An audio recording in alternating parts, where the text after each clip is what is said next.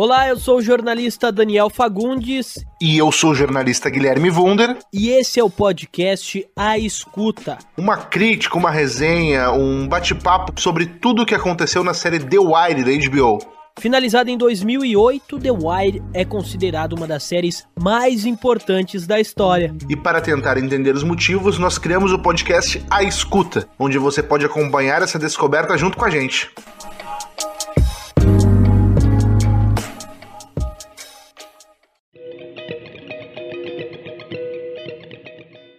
Começando mais um episódio do podcast A Escuta, o nosso último episódio de A Escuta, para falar sobre os últimos episódios de The Wire da quinta temporada. Para ser mais preciso, os cinco últimos episódios de The Wire. Guilherme, me dá um resumo aí, uma primeira impressão. O que, que tu achou da série? O que, que tu achou desse final da série? Cara, me surpreendeu muito. Me surpreendeu positivamente, porque eu esperava, e na realidade eu tinha um medo, como a gente fala anteriormente, de novamente abrir muitas histórias e como é que eles iam fechar, assim. E a gente vê algumas coisas a gente acertando, como fim daqui a pouco da operação, ali o, o finalmente tendo que pagar pelas atitudes dele e outros casos, mas ao mesmo tempo, pra gente que é jornalista, tem um lado que não se encerra pelo menos tão bem, ou pelo menos eu não sinto orgulho do jeito que se encerra o final na parte jornalística da série. É, mais uma vez ela deixa algum final controverso, que não é o final é, Disney, né? Não é o final feliz tradicional, e isso acaba gerando um pouco de incômodo no Guilherme, principalmente, que é uma pessoa que se incomoda muito com os finais de ciclos de The Wire. Mas eu, eu, eu, particularmente, de novo, gostei bastante, porque realmente te faz pensar que não são tudo flores, não é tudo como a gente quer e tal. E é bom ter uma série assim, porque geralmente é tudo muito tradicional, como muito Disney, assim, ah, finalzinho feliz, arco feliz e tudo mais. Então, acho bem legal. Bom, a gente tem bastante coisa para falar nesse último episódio, né? Já que tu puxou a questão do, do, do, jornalismo, tu já falou que não gostou e tal, mas até vi que tu deixou uma pergunta marcada no nosso roteiro, que é jornalismo mal feito compensa. Pra ti foi essa a impressão que a série deixou no final? Sim, cara, porque a gente vê, assim, vamos entrar nos spoilers, né? Um pouco assim, uh, a gente vê que uh, o, o, o, jornalista ali que a gente acompanhou toda a primeira parte da temporada, sendo um cara que estava criando fatos, uh, como criar o serial killer, como criar fontes, como criar casos, acaba não sendo desmascarado. Obviamente o editor dele saca, a outra repórter que é colega dele também saca que tem alguma coisa errada, mas os chefões do jornal não compram essa discussão e esse jornalista acaba ganhando um Pulitzer no fim por uma série referente ao serial killer que não existiu, né, cara? Então a gente fica se pensando, eu pelo menos me pensei, pô, os jornalistas que queriam levar o troço a sério, que falavam muito, ó, oh, tá faltando fonte, qual é o nome da pessoa, não tem foto, como assim? Uh, preciso de comprovações. Acabam saindo, sendo afastados, perdendo espaço, enquanto a pessoa que inventou fatos e sabia que inventou fatos até porque em algum momento o serial killer até acho que ele acreditou que existia realmente o serial killer, mas o McDonald acaba assumindo para ele que ele existiu, ele não desmascara isso, ele ainda se sente acusado quando uh, acusam ele, se sente ofendido, uma vítima, uhum. e ele uhum. acaba ganhando um Pulitzer no fim da série. É, eu acho que é bem um, um debate assim, não sei, não sei como é que eles, é, que que foi a ideia real, é bem pensativo, assim, é meio contraditório eles deixarem isso no final, né? Mas, enfim, pode também ser uma crítica bem forte ao jornalismo em geral, dizendo que tem alguma coisa por trás que passa. Alguma coisa realmente desse jeito pode ter acontecido, pode acontecer. Pois é, é que talvez seja, porque a gente viu, inclusive, ganhou um Oscar o filme Spotlight.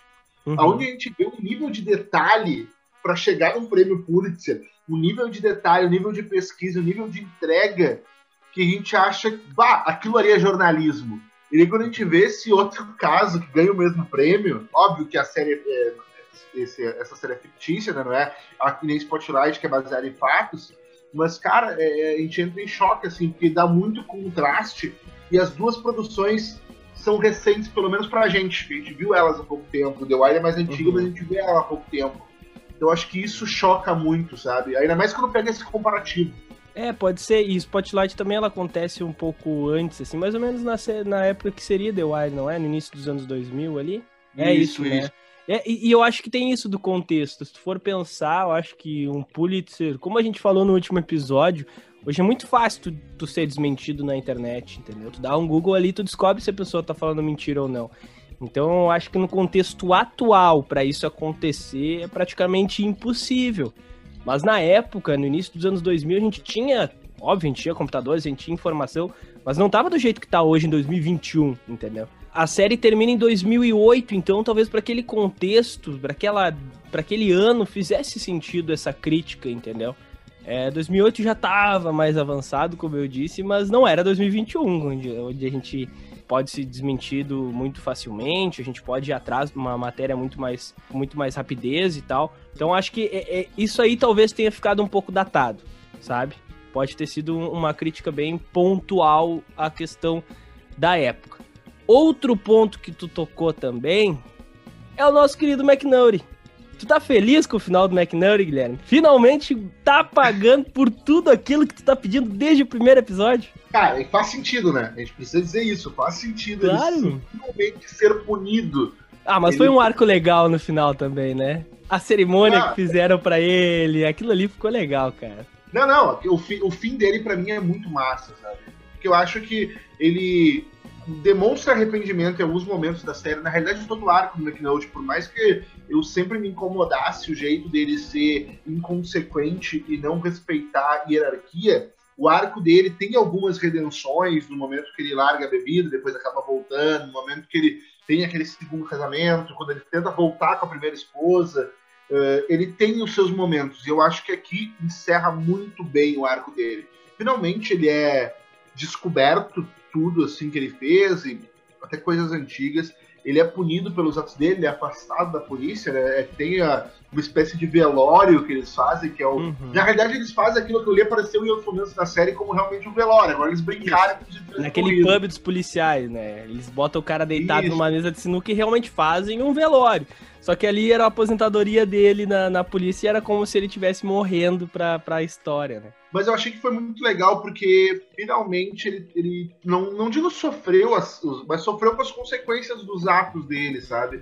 Eu acho que faltava um pouco, já que a série se propõe a, a ser fora da casinha e ser menos Disney, como tu fala, quando a gente fala do jornalismo mal feito, eu disse, pô, porque na realidade a vida real é assim, a série não quis fazer um final feliz para sempre o McNaught sempre se sair livre das confusões que ele cria, era um pouco isso Disney, talvez, de liberar ele, de ah, ele é um mocinho, então ele pá, é meio Maquiavel, sabe? Meio. Certo, certo. Então eu acho muito legal que finalmente ele acaba sendo punido pelos atos dele com essa aposentadoria forçada, né? Ele acaba sendo forçado a se aposentar da polícia. Eu acho que encerra muito bem o arco dele. Para mim, o arco dele e o arco do Omar que eu acho que é uma coisa que eu quero muito que tu fale, porque é um personagem que agradou muito nós dois, mas agradou muito a ti.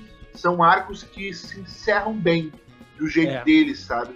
O Omar, ele Bah, ele foi muito bem construído. A gente falou o tempo inteiro que ele estava indo por caminhos muito legais, eram coisas muito inesperadas.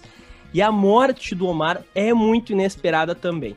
Ele meio que entra num beco sem saída, né? Ele vai atrás, continua na caçada do Marlon, tentando matar o Marlon a qualquer custo, porque o Marlon, é, enfim, já tinha matado os capangas dele, também acabou assassinando amigos dele, as poucas pessoas que o Omar tinha afeto acabaram caindo nas mãos do Marlon.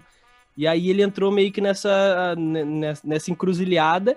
E só que é muito inesperado, porque é uma criança que recém tá entrando no, no tráfico mas é, um, é uma morte muito inesperada, cara. Eu fiquei muito surpreso, achei muito corajoso e achei muito possível. Tipo, cara, é uma criança que tá entrando no tráfico que já tinha mostrado alguns traços é, mais fortes, mais ousados, e aí ela simplesmente hum, consegue matar o Omar, sabe? é um negócio de louco, assim. Mas eu achei, eu achei legal. O que, que tu achou? Cara, eu achei muito massa, assim, porque mostra muito. Ele sempre teve alerta né, na série, assim, ele é um cara que sempre foi muito cuidadoso. Só que ali ele estava muito natural e ele não esperava que a criança fosse fazer aquilo, sabe? Uhum. E eu acho que isso é o mais genial, é quando ele baixou a guarda porque não fazia sentido algum aquela criança fazer isso. Ele estava em alerta, estava com a perna machucada, ele estava escondido, ele estava se arriscando.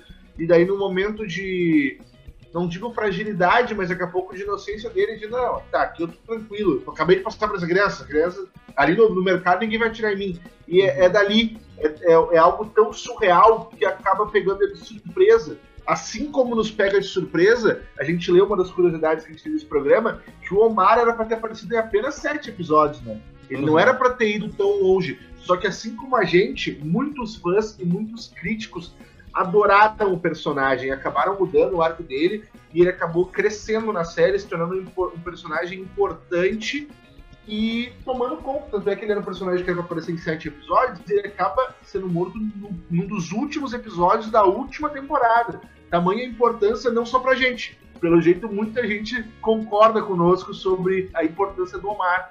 Uhum. Ah, o Omar é. Pra mim é o melhor personagem de toda a série. É o cara melhor construído, assim. É, desde o início a gente tinha essa expectativa que ele fosse se criar, fosse crescer e realmente, é, para mim, cumpriu todas as expectativas, assim. Inclusive, da morte que tu falou, da vulnerabilidade, mostra que todo mundo é vulnerável, mesmo o cara que é o Highlander de todos ali. Mostra que ele, uma hora, vai acontecer alguma coisa. E aí foi, foi o que rolou. Cara, falar em, finais de, de ciclo e de, de liberdade, de coisas. Que, o que, que tu achou do, do, do final do, do Marlon? O Marlon, no fim, acaba fazendo um, é, um acordo, acaba sendo liberado sem nenhuma punição que, que tu achou desse final do, do, do A única condição é, Mardo, não volta pro tráfico, tá? Pois é, eu acho que. Pra mim não me surpreendeu muito, porque a gente já viu outros traficantes em outros momentos uh, saindo ilesos, né? Nas primeiras uhum. temporadas, o Tinkerbell não é preso, o Avery Day tem uma pena super curta, porque outras pessoas acabam assumindo a culpa. Obviamente que a questão do Marlon é um pouco diferente, mas isso não me surpreendeu muito. Eu até achei que eles foram, que a série foi para um caminho que eles já tinham ido, assim. Eu e também senti muito isso. Muitas vezes. Eles não fizeram isso muitas vezes. A gente para pensar, é. normalmente fins de personagens são bem distintos ali. Eh, uhum. Uh, mas nesse caso, eu acho que eles. Não sei se repetir a fórmula é muito forte, mas eles foram para um caminho que eles já tinham feito em outros personagens e também tem essa relação com o tráfico, né? É, eu não gostei muito do final do Marlo por isso, porque ele foi ganhando corpo, foi criando é, asas, assim, ficou gigante na série, inclusive tendo mais influência nesse, nesse final do que é, outros traficantes tiveram, parece que toda a série, entendeu? O Avon parecia ser um cara muito onipresente, mas é, no papel, em si, na força, o Marlo parecia ter mais que ele, conseguiu controlar mais do que ele. Então eu também esperava é, um final diferente, também senti muito essa de, tipo, ah, fazer um acordinho aqui para liberar. Óbvio, voltamos, porque sim, isso é muito é, possível de acontecer. Mas esse aí foi um, um, um, dos poucos que eu me decepcionei, assim. Eu esperava. Eu vou te dizer, eu não sei o que eu esperava deles, mas eu não esperava esse caminho de, de simplesmente, ah, vamos fazer um acordo aqui, só não volta pro tráfico, que parece, eles dão bastante sinais de que ele volta, né? Voltaria a atuar, mas eles acabam não abordando porque tá no, tá no final da série. Cara, já falamos de Omar, de Marlo, falamos também do McNulty, do jornalismo e agora eu queria te perguntar da política, cara. O Clay Davis foi absolvido no sétimo episódio. O Carqueri começa a fazer campanha para ser governador do estado e na verdade mostra que aquela expectativa de ser um cara diferente, de aquilo tudo, ele acaba um pouco se perdendo, né? Porque ele fica muito no lobby, inclusive com o Clay Davis, com a Nirize também. O que tu achou assim dessa desse lobby político, desse personagem que se criou uma expectativa que ah, vai ser diferente, vai resolver e acabou virando um político mais convencional, assim. É, eu esperava que ele fosse. Eu, eu esperava que, na realidade, quando se pensa nesse personagem, eu acho que faltou mais, assim. Nessa segunda parte, eu acho que ele acabou perdendo um pouco de espaço, aparece realmente bastante coisa, mas eu acho que precisava ser mais aprofundado esse fim político. Apesar que eu, eu acho que tudo que a gente está batendo na, na, tecla, assim, nessa, nessa reta final, é como The Wire é real. Ela não tenta comprar uma história de conto de fadas, assim. Como ela, é, é, ela busca retratar uma realidade, por mais dura que ela seja, e por mais que ela contradiga os nossos ideais que a gente queria que terminasse. o Clay Davis ser absolvido era algo que a gente esperava, né? A polícia Total. meio que tenta. A gente, tanto é que a gente vê a polícia tentando ameaçar ele para ele ajudar a polícia em troca da polícia largar ele de mão em alguns momentos, assim. A gente vê isso isso. Por mais que incomode, a gente está gravando esse programa no dia 6 de julho e a gente vê uma CPI de Covid em 2021 rolando no Brasil. E a gente está vendo muita coisa sendo impune também. Então, talvez. Exato. Será que tá tão longe da realidade o Clay Davis tá sendo impune? Uhum. Uhum. Eu acho que isso é uma coisa que me, me incomoda, mas ao mesmo tempo teve algum momento da série que eu deixei de. Quando a, a minha irritação com o McNaught vinha no, no decorrer das temporadas e tu me alertava de que não era um conto de fadas, eu acho que eu cheguei macio já nesse momento do Play Davis. eu, já, eu já esperava que fosse sair assim. E sobre Sim. o prefeito, ele, real- ele eu não sei se ele mudou. Eu vejo em alguns momentos da série, quando, principalmente quando ele conversa com a esposa dele, quando ele vai tentar lá com o governador eh, recursos, em algumas conversas mais íntimas eh, dele, assim, momentos mais reservados, que ele ainda tem aquele um pouco daqueles ideais que ele parecia ter no início, assim, de ser um cara diferente. O que Uhum. me passa a impressão é que ele viu que assim ele não chegaria no poder. Sim. E que ele Com- precisa ceder, por mais que ele não concorde. Uhum, concordo. É, mostra que as entranhas da política não funcionam como os ideais do cara funcionam. E é assim para todos os lados, né? Se talvez o cara não tivesse que ceder um pouco em algum lado, ceder do outro, ele não conseguiria chegar onde ele chegou. Né? Então mostra isso. Mas eu senti realmente deixar um pouco de lado é, na importância a questão política nessa campanha de governo para eu senti que poderia ser um pouco mais forte, um pouco mais trabalhado. Mas também a gente entende que o foco da, da série mudou bastante, né? Ela foi mudando bastante ao longo das temporadas. E nessa última temporada também. Eles voltaram para tentar encerrar o McNulty, para tentar encerrar a Força Tarefa com um pouquinho mais de dignidade, assim, né? Encerrar bonitinho. E aí a política tem uma, uma, uma maneira fácil de fechar, que foi como eles fecharam, que é, tipo, tratar naturalmente, como os políticos têm que se adequar ao, ao funcionamento, né? Então eu acho que esperava um pouco mais, porque eu adoro, essa, adoro trama política, adoro essa- esse assunto. Mas eu entendo total eles não terem também trabalhado com mais intensidade nessa última temporada. Tem mais um ciclo que se fechou, que foi o do Colvin, que tu adora ele, eu lembro que tu falou bastante dele. Ele aparece depois de bastante tempo na série e ele adotou o Neymond. E agora o Neymond tá palestrando num colégio e tal, mostra que, que o Neymond teve esse final feliz, que é diferente de todos os outros que, que mostraram, né? E o Colvin também, no fim das contas, ele conseguiu fazer alguma coisa com sucesso, né? Pois é, acho que foi muito legal. Pra mim, ah, voltando um pouco, ao lado do Omar, ele é o melhor personagem da série, pra mim. Assim, eu, pra mim, né? Não que ele seja o melhor, ele é um personagem que aparece pouco, mas é o meu personagem preferido na série ao lado do, ao lado do Omar. E, cara, foi muito legal, assim, por mais que aí vai contra o que a gente falou antes, né? Porque aí mostrou um culto de fada que eu não sei até onde realmente acontece, É, mas eu achei exato. importante ser mostrado. O sistema funcionou, no caso do Neymar. Uhum. É, a ideia de eh, o, pro- o projeto escolar que, que o, que o Colvin des- desenvolveu lá no início, que já vem de uma indignação que ele tinha em Amsterdã de querer mudar, ele desenvolve esse projeto escolar, esse projeto escolar tem um case de sucesso, que é o É, mas daí que tá. Ta- Talvez até nisso não seja tão conto de fadas, porque de todas as crianças que estavam lá, de tudo que o Colvin tentou, ele teve um sucesso, sabe? Então, realmente, pode ser isso. O cara tenta, o cara faz milhares de coisas e daqui a pouco vai ter um resultado de sucesso. Só que se tu for pensar, de 10, se tu não fizer nada, as 10 vão ir pra um lugar. Se tu conseguiu tirar uma, já tá ótimo, sabe? Dentro daquele contexto que eles mostravam que, cara, era uma. Enfim, o trajeto das crianças estava marcado já, né, Pra seguir no tráfico. Não, tanto é que, por exemplo, na época ali, no núcleo aquele das crianças, haviam cinco crianças. Uhum. Um deles virou traficante, eh, Uhum. que foi soltado do Marlo. O do Quan acabou indo para as drogas lá, morar junto com o pessoal dos carroceiros e tudo mais. Um Uhum. outro foi para uma. Quando tentou cooperar com a polícia, perdeu a família e acabou morando numa, numa espécie de orfanato. Uhum. Só o Neymon acaba se escapando, sabe? E o irmão do Michael a gente não viu mais, né? Ele é o irmão pequenininho, acabou sendo entregue para uma tia, que dá Uhum. entender uma filha, uma parente, e a gente não vê mais. O único case. O Brizinho até era novo ali, pode talvez não ter uma relação tão forte, mas uh, só o Neymar acaba sendo se saindo assim, parando pra pensar por é. esse lado, realmente não é todo. Uh, é um, por mais que mostre o lado bom, quando a gente para pra pensar em todas as outras falhas do caminho, fica pesado, né? Foram muitas, cara, muitas. E, e, e pô, era um personagem mesmo do Quan, o cara, eu criei uma empatia com ele, tava, bah, tava torcendo para que desse certo, sabe? O final dele meio complicado, assim, porque o cara, bah, criou uma empatia e aí o fim acontece aquilo, tu esperava que fosse o final. Esse é um final feliz que não acontece, que, te, que dói, assim, que dói.